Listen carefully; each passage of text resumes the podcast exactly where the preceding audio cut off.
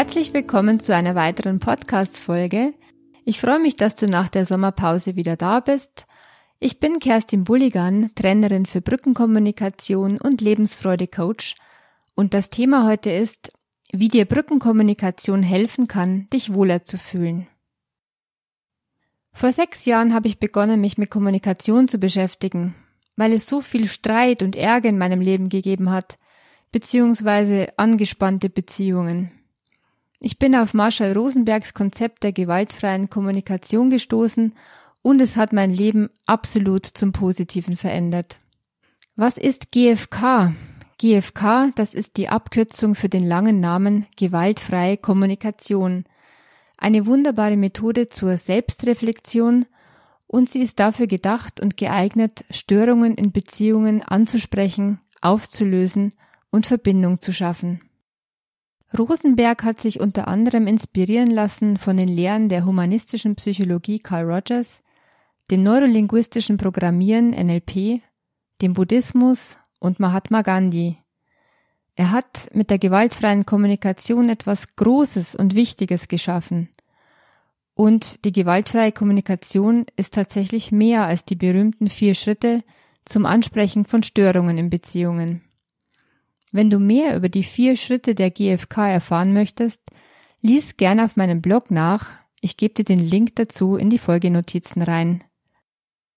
Die GFK ist heute aktueller und gefragter denn je. Auch nach Rosenbergs Tod 2015. Denn Konflikte gibt es immer, solange es Menschen gibt.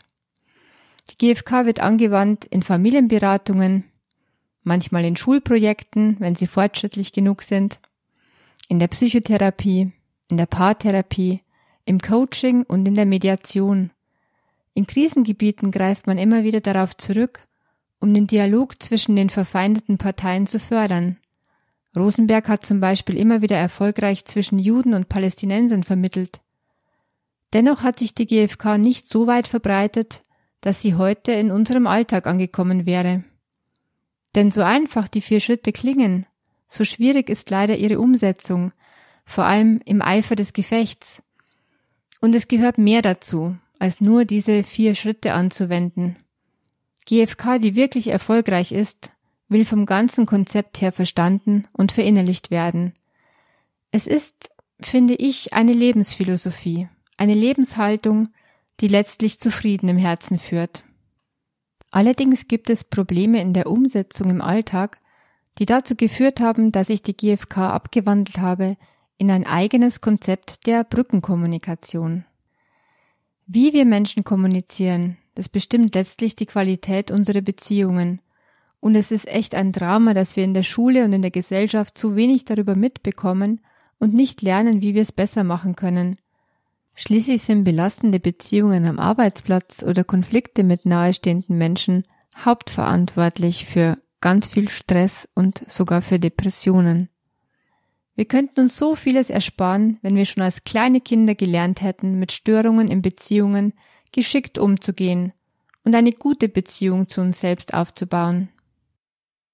Es gibt da ein tolles Projekt für Kitas, das heißt Giraffentraum, und das bringt den Erzieherinnen und damit schon den Kleinsten ganz Wichtiges bei zum Thema Gefühle und Bedürfnisse und sich klar ausdrücken zu lernen, ich gebe den Link dazu auch in die Folgenotizen. Es geht bei der gewaltfreien Kommunikation und bei der Brückenkommunikation ums Wohlfühlen, ums Wohlfühlen mit sich selbst und mit anderen. Es ist so wichtig, sich mit dem Thema Kommunikation zu beschäftigen, weil es solche immensen Auswirkungen auf unser Wohlbefinden hat. Denn wir kommunizieren immer. Ein ganz berühmter Ausspruch von Watzlawick, du kannst nicht nicht kommunizieren. Das heißt, selbst wenn du nichts sagst, nichts laut aussprichst, spricht immer dein Körper, spricht immer deine Gestik, dein Gesichtsausdruck und darüber hinaus strahlst du auch eine ganz bestimmte Energie aus, die auch was kommuniziert. Wer kennt nicht die Menschen, die schon eine aggressive Stimmung um sich herum verbreiten, wenn sie nur den Raum betreten? Oder die, die irgendwie das Leid der Welt auf ihren Schultern tragen und genau dies auch ausstrahlen, Andererseits gibt es die Sonnenscheine unter den Mitmenschen, mit denen wir uns sofort wohlfühlen. Ja, wie gesagt, ich war sehr angetan von Rosenbergs GFK, aber ich hatte auch von Anfang an ein mulmiges Gefühl dabei. Diese ganzen Formulierungen zu hören und noch unangenehmer habe ich es empfunden, diese dann auch selbst zu benutzen. So Ausdrücke wie, wenn ich beobachte, dass du dich abwendest, während ich mit dir spreche, schmerzt mich das.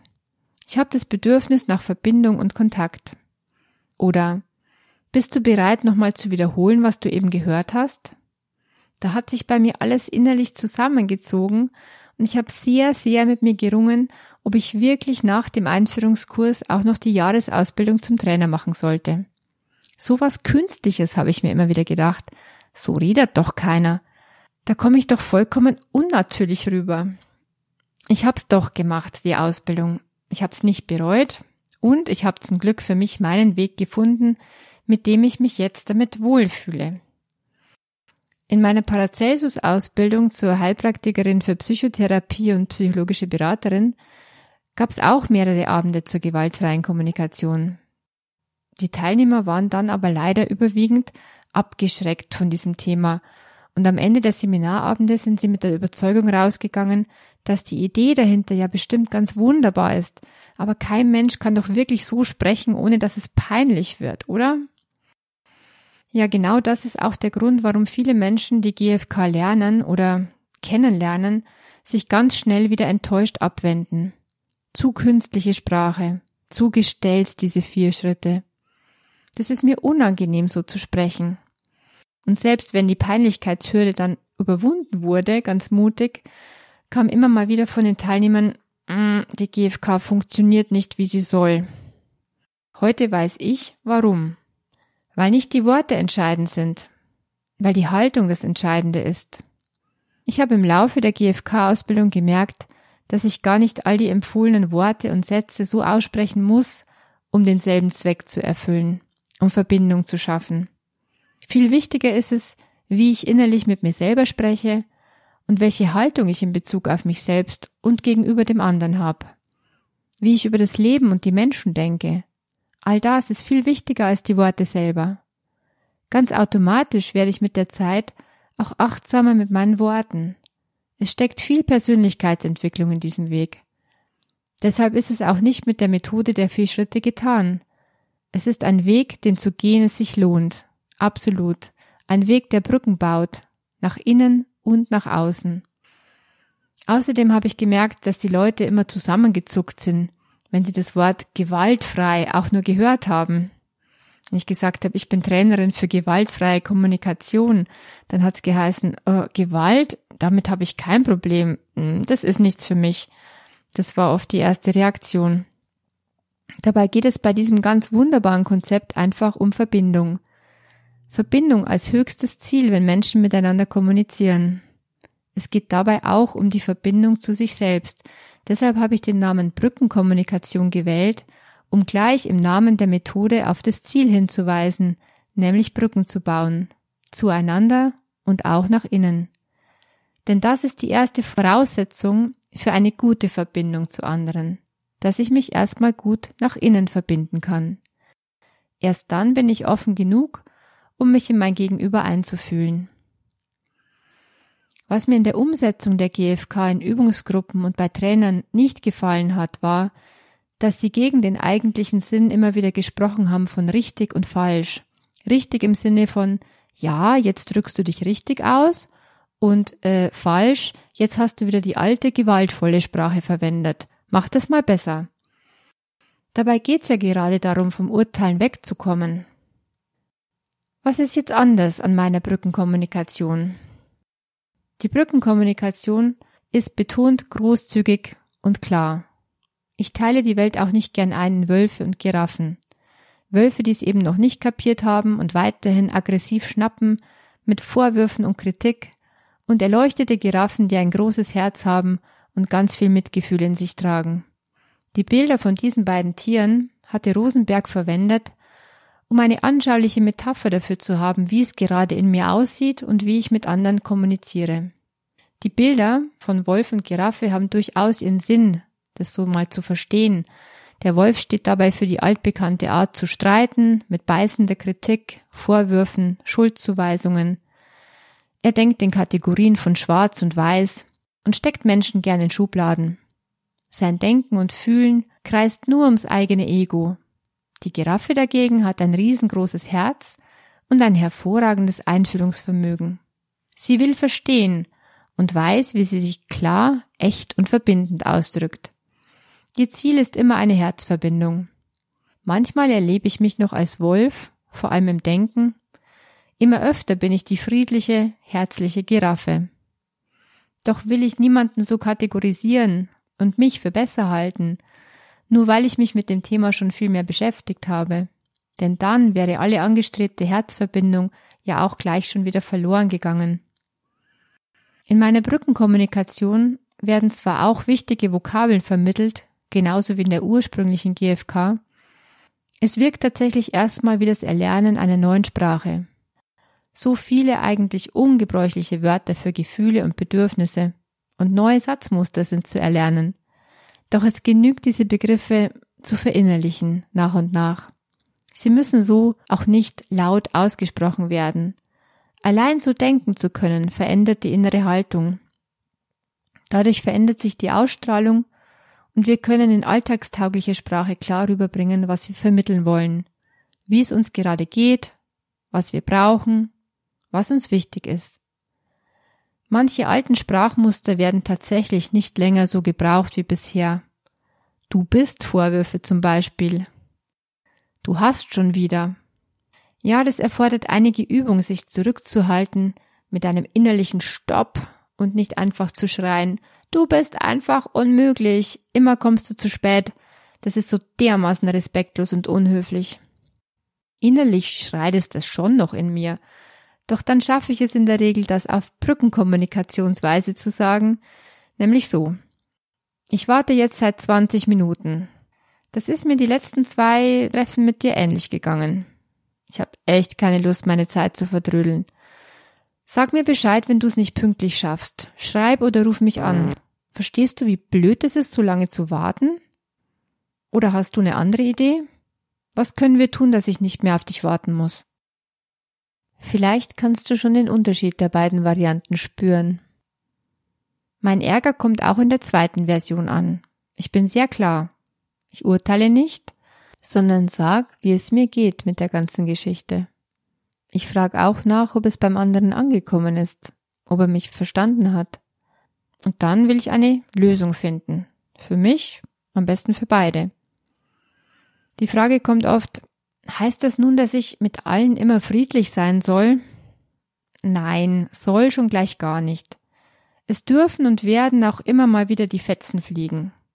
Nur wird es nicht mehr so verletzend für beide Seiten ausarten, wenn du die Brückenkommunikation kennst. Ich denke mir, ich muss die Brückenkommunikation nicht immer und für jeden Menschen anwenden. Sie ist dann fantastisch, wenn mir dieser Mensch irgendwie am Herzen liegt.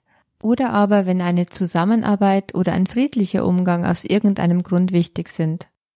Zum Beispiel mit dem Ex-Partner, mit dem man sich immer noch notgedrungen verständigen muss wegen der Kinder oder mit dem Chef, bei dem du gerne weiterarbeiten möchtest, dabei aber wichtige Bedingungen geklärt haben willst, sodass du dich wohler fühlen kannst. Wenn mir eine Verbindung nicht wichtig ist, wenn ein Mensch ganz andere Werte hat als ich und ich nichts mit ihm zu tun haben will, müsste ich mir auch eigentlich keine Mühe geben und könnte theoretisch in alter Wolfsmanier sprachlich zubeißen. Mir muss jedoch klar sein, dass die Beziehung dann auf jeden Fall beschädigt oder abgebrochen ist. Und ehrlich gesagt habe ich seit Jahren kein Bedürfnis mehr danach, verletzend zu kommunizieren. Dafür bin ich viel zu friedlich geworden, viel zu neugierig, was im anderen vor sich geht. Ich sehe heute ganz schnell den Menschen hinter dem scheinbar Bösen, hinter dem bösen Wolf. Brückenkommunikation bedeutet auch nicht, zu allen nur noch lieb und nett zu sein. Nein, wir gehen davon aus, dass Frieden erst möglich ist, wenn alle Bedürfnisse auf dem Tisch sind und angeschaut werden. Es ist eine sehr klare und offene Art, miteinander umzugehen. Ich lerne herauszufinden, was ich wirklich will und das auch offen zu legen. Und ich sehe mein Gegenüber auch als Menschen mit eigenen Bedürfnissen und will verstehen, was da los ist in ihm. Wenn beide Seiten als gleichwertig gesehen werden und ernst genommen werden, dann ist eine echte Verbindung möglich. Das geht natürlich nicht mit jedem Menschen, dass wirklich eine Verbindung zustande kommt, doch ich kann die besten Voraussetzungen dafür schaffen. Und die Chancen für eine gute Lösung steigen enorm. Und immer kann ich mit mir selbst gut in einer Situation zurechtkommen, denn ich entscheide, wie ich auf etwas reagiere, wie ich mit mir selber darüber spreche, wie ich für mich selber Einfühlung aufbringen kann. Deshalb muss der andere nicht notwendigerweise mitspielen. Es ist schon ein Riesenunterschied, wenn wenigstens ich die neue Art der Kommunikation im Kopf und im Herzen habe. Das macht mich stark, friedlich in mir und letztlich viel weniger abhängig von anderen als zuvor. Brückenkommunikation ist der beste Schutz gegen Gemeinheiten, Mobbing, Kritik und Vorwürfe anderer. Wenn mein Gegenüber jedoch Bereitschaft zeigt, mich zu hören und sich dafür interessiert, wie es mir mit etwas geht und was mir wichtig ist, dann ist die Chance für echte Verbindung da. Und ich möchte natürlich wissen, wie es dem anderen Menschen geht, was ihm oder ihr wichtig ist, und dann können wir eine gemeinsame Lösung finden, in der unsere wichtigsten Bedürfnisse berücksichtigt werden, so dass es uns beiden damit gut geht. Ein echtes Win-Win, das ist das Ziel. Die Brückenkommunikation ist also ein völlig anderer Weg zu denken und innerlich zu sprechen als bisher in der alten, ich nenne sie mal Ego-Sprache. An einem Einführungswochenende bekommst du die wichtigsten Prinzipien mit und kannst schon ganz viel üben. Doch dann gilt es, das Ganze im Alltag immer wieder zu integrieren und aufzufrischen. Deshalb ist es sinnvoll, danach in der Übungsgruppe immer wieder miteinander zu üben. Es ist ein Lernprozess, der vermutlich immer weitergeht, parallel zu deiner Persönlichkeitsentwicklung. Ich bin selbst immer weiter am Lernen und genieße es. Und keine Angst, schon nach sehr kurzer Zeit kannst du ganz erstaunliche Veränderungen zum Positiven erleben. Ich habe damit schon so viele schwierige Gespräche in den letzten Jahren erfolgreich geführt und Konflikte auflösen können in kürzester Zeit. Vor allem kannst du aber auch die Verbindung nach innen spüren, denn der innere Dialog ändert sich und wird liebevoller und so viel positiver. Also die Art und Weise, wie du mit dir selber sprichst. Wir Menschen sprechen nämlich den ganzen Tag innerlich mit uns selbst. Vielleicht ist dir das bisher noch gar nicht so bewusst gewesen. Manchen ist es sehr bewusst, dieses ständige Affengeschnatter im Kopf. Anderen ist es kaum bewusst, dass deine innere Stimme spricht. Doch diese innere Stimme ist entscheidend. Sie bestimmt, wie es dir geht, wie du dich fühlst, wie du mit anderen umgehst, was du dich traust im Leben. Sie bestimmt ganz maßgeblich dein Glücksgefühl. Deshalb kannst du dir erst einmal bewusst werden, was da in dir los ist, wer da eigentlich in dir spricht und ob du dieser Stimme glauben kannst und glauben willst, ob sie dir gut tut oder ob sie dich immer wieder ausbremst. Und dann kannst du anfangen, diese Stimme zu beherrschen und sie aktiv zu gestalten, so wie du dich fühlen möchtest.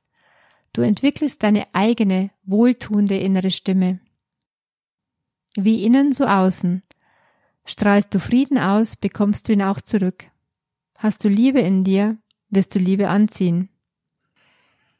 Ich möchte nochmal zusammenfassen, was du alles in der Brückenkommunikation lernen kannst.